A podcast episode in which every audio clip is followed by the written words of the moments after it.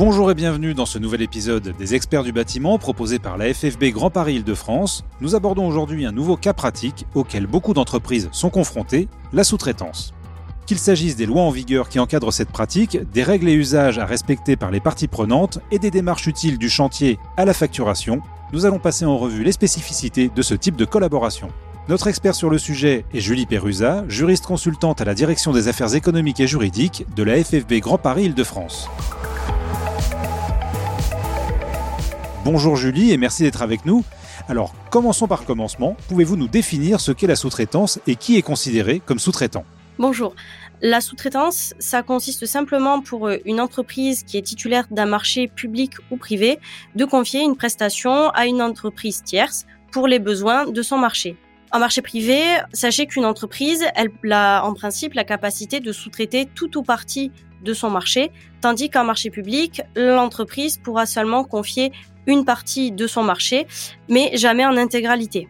La jurisprudence a exclu certaines entreprises du champ de la sous-traitance. C'est le cas par exemple des loueurs d'engins, de l'échafaudeur ou encore du fournisseur de matériaux. Ce propos-là, il est à nuancer dans le même temps puisque dès lors qu'une entreprise réalise un travail spécifique sur le chantier de l'entreprise, elle peut être soumise au régime de la sous-traitance. Pour vous donner un exemple, un fournisseur qui réalise des fournitures sur mesure pour un chantier pourra être considéré comme une entreprise sous-traitante. Alors pouvez-vous nous expliquer en quoi la loi du 31 décembre 1975 est protectrice du sous-traitant? Alors historiquement, cette loi, elle a été mise en place pour venir garantir le paiement du sous-traitant en cas de défaillance de l'entreprise principale. Ce qui illustre le mieux cette protection, c'est l'action directe qui est offerte au sous-traitant. Concrètement, si le sous-traitant n'est plus payé par son entreprise principale, elle a la possibilité de réclamer directement le paiement de ces situations auprès du maître d'ouvrage. Cette action-là, elle est réservée aux sous-traitants qui se trouvent dans le cadre d'un marché privé et dont l'entreprise principale ne règle plus ces situations. Aussi, en marché public, le sous-traitant bénéficie automatiquement du paiement direct de la part de l'acheteur. En marché privé, cela prend une autre forme puisque l'entreprise principale doit garantir le paiement de son sous-traitant en lui fournissant soit une caution bancaire personnelle et solidaire ou une délégation de paiement qu'il a obtenue auprès du maître d'ouvrage. Alors Julie, pouvez-vous nous préciser quelles sont les principales règles à connaître dans le cadre de la sous-traitance, tant pour l'entreprise principale que pour le sous-traitant? Alors une des règles primordiales, ce serait de toujours signer un contrat de sous-traitance, quel que soit le montant. Tant pour l'entrepreneur principal que pour le sous-traitant, signer un contrat va vous permettre d'asseoir vos droits et pouvoir vous y référer dans le cadre de vos relations contractuelles. Aussi, la loi du 31 décembre 1975 fait peser sur l'entrepreneur principal deux types d'obligations déclarer son sous-traitant au maître d'ouvrage et faire accepter ses conditions de paiement. Concrètement, cet agrément peut se faire par l'envoi d'un courrier recommandé avec accusé de réception auprès du maître d'ouvrage dans le cadre d'un marché privé. Et en marché public, en général, cette déclaration, elle se fait grâce au formulaire euh, type DC4. Le sous-traitant a tout intérêt de vérifier que ces formalités ont été accomplies, puisque s'il n'a pas été déclaré ni agréé, il ne pourra pas mettre en œuvre l'action en paiement direct que j'invoquais tout à l'heure. Sachez qu'un sous-traitant qui n'a pas été déclaré ni agréé auprès du maître d'ouvrage peut l'invoquer devant un juge afin d'être payé des prestations qu'il a réellement fournies au titre de son marché. Julie, pouvez-vous nous éclairer sur la notion de sous-traitance en chaîne? Vous vous trouverez dans une situation de sous-traitance en chaîne lorsque un sous-traitant fait lui-même appel à son tour à un autre sous-traitant.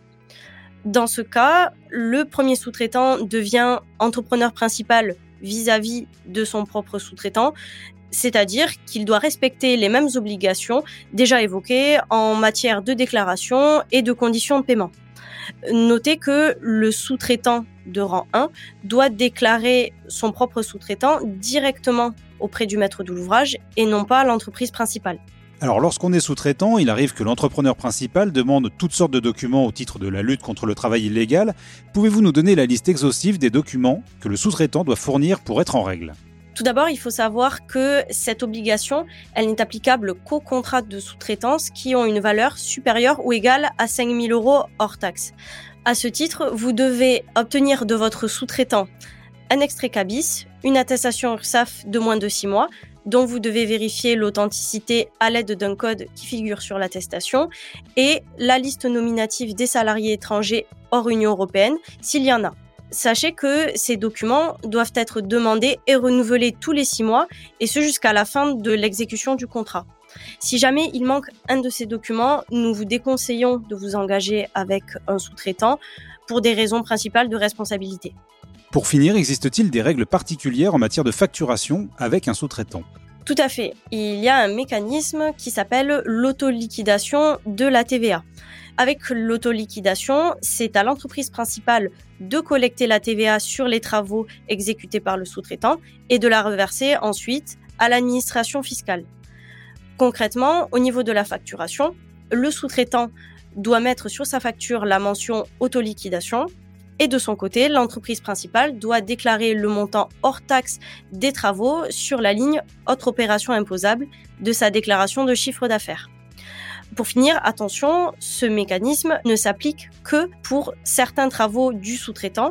Il s'agit des travaux de construction, de réfection, d'entretien et de réparation des immeubles et installations à caractère immobilier. Pour vous prendre un exemple contraire, un sous-traitant qui se verrait confier uniquement des prestations de nettoyage au titre de son contrat de sous-traitance sera redevable lui-même de la TVA. Julie, auriez-vous quelques mots à ajouter en conclusion de notre entretien?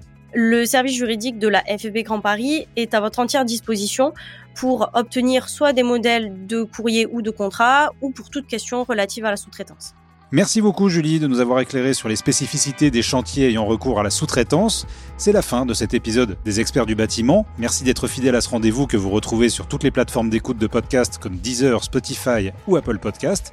Abonnez-vous gratuitement pour ne manquer aucun numéro et si l'émission vous plaît, n'hésitez pas à en parler autour de vous. Je vous donne rendez-vous le mois prochain pour un nouvel épisode des experts du bâtiment.